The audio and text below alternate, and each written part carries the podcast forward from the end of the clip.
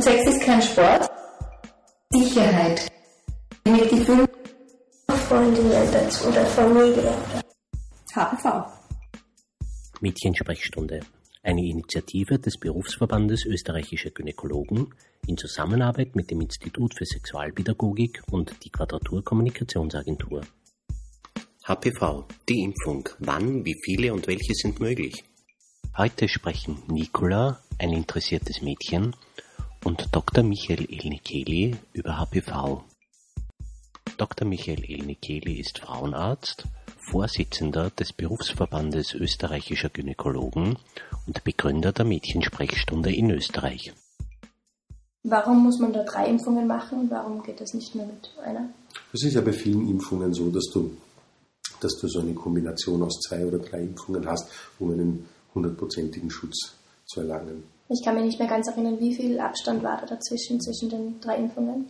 Zwischen der ersten und der dritten Impfung sechs Monate. Sechs Monate, okay. Und wenn man die zweite macht, das ist in der Mitte oder ist das in... Die zweite Impfung findet entweder nach einem Monat oder nach zwei Monaten statt, je nachdem, für welchen Impfstoff man sich entscheidet. Da gibt es verschiedene Impfstoffe. Es gibt zwei Impfstoffe von zwei verschiedenen Firmen. Der eine Impfstoff richtet sich gegen zwei Papillomavirustypen und der andere Impfstoff, den du auch bekommen hast, der richtet sich gegen vier verschiedene Typen und zwei dieser Typen sind dafür verantwortlich, dass Feigwarzen entstehen. Das heißt, mit deinem Vierfachimpfstoff hast du einen Schutz auch gegen Feigwarzen. Und der Zweifachimpfstoff ist halb so teuer, oder?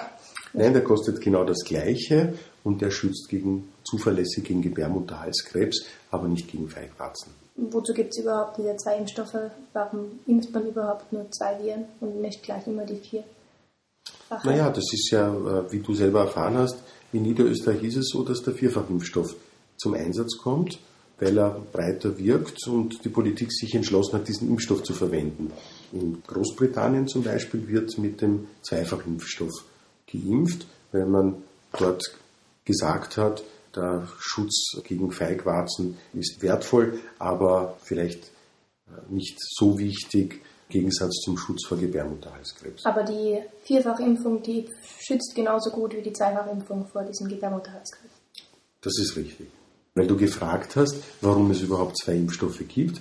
Das hat damit zu tun, dass 15 bis 20 Jahre lang geforscht wurde, bis so ein Impfstoff mhm. entwickelt wurde. Und da waren viele Firmen, die begonnen haben, äh, auf dem Gebiet zu forschen. Und am Ende sind dann zwei übergeblieben, die so quasi Kopf an Kopf auf den Markt gekommen sind. Und man kann jetzt diese beiden Impfstoffe natürlich vergleichen. Und, und das erklärt auf jeden Fall, warum, warum es zwei gibt, die äh, ein unterschiedliches Spektrum haben, aber letztlich den gleichen Schutz gegen Gebärmutterhalskrebs. Das heißt, der Zweifachimpfstoff, der ist produziert worden und ist halt jetzt noch da, wird dann noch weiter produziert, obwohl jetzt der Vierfach-Impfstoff da ist?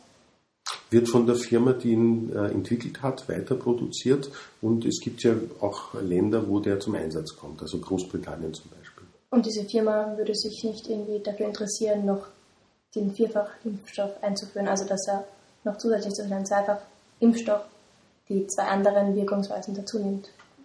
Doch, doch, das passiert jetzt alles im Hintergrund, denn die Firmen, die an der Entwicklung von HPV-Impfungen ähm, beteiligt sind, die entwickeln laufend Verbesserungen und die Zukunft wird uns ja Impfstoffe bringen, die noch breiter schützen. Also es werden jetzt schon in Wien getestet Impfstoffe gegen, gegen sechs, acht und neun Papillomavirustypen, die dann vielleicht in ein paar Jahren auf den Markt kommen werden. Das heißt, wenn ich jetzt zehn Jahre alt wäre, wäre es gescheit, vielleicht noch zwei, drei Jahre zu warten, weil ich wahrscheinlich mit 13 Jahren noch keinen Geschlechtsverkehr hatte, anstatt mit 10 Jahren zu impfen. Wenn du 10 Jahre alt wärst, wäre es sowieso gescheit, noch ein bisschen zuzuwarten, denn ich äh, kann mir nicht vorstellen, dass die österreichische Politik nicht irgendwann in den nächsten Monaten oder Jahren sich doch dazu entschließt, diese HPV-Impfung als allgemeine Impfung einzuführen, weil ja doch die ganze Welt jetzt diese Impfung durchführt. Und mit zehn Jahren ist, stehst du ja doch noch relativ weit vor dem ersten Sexualkontakt. Ich denke, mit zehn Jahren ist Zuwarten sowieso anzuraten. Okay, wann ist dann sozusagen der Zeitpunkt gekommen, sich zu impfen? Also wann, ab wie vielen Jahren wäre das? Naja, nachdem der erste Sexualkontakt ja unterschiedlich ist, wir aber wissen, dass mit 14 Jahren über 10 Prozent der jungen Mädchen ihren ersten Sexualkontakt hatten, ist es sicher sinnvoll, vor dem 14. Lebensjahr zu impfen. Und da, wo Impfprogramme äh, stattfinden, also in den Ländern, wo diese HPV-Impfung äh, von der öffentlichen Hand bezahlt wird, ist äh, das Impfalter meistens mit zwölf Jahren angesetzt.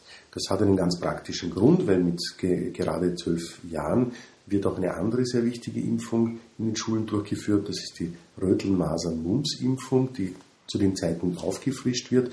Und das ist einfach ganz praktisch, in dem Zusammenhang auch eine zweite Impfung durchzuführen. Das heißt, es wird dann auch das Klima einer ganz normalen Impfung mitgegeben, dadurch, dass es einfach mit der Routineimpfung dazu fällt, die jeder macht und die halt dann in diesen geförderten Ländern so und so jeder macht. Das heißt, in diesen geförderten Ländern ist das ja keine Besonderheit, dass man geimpft ist.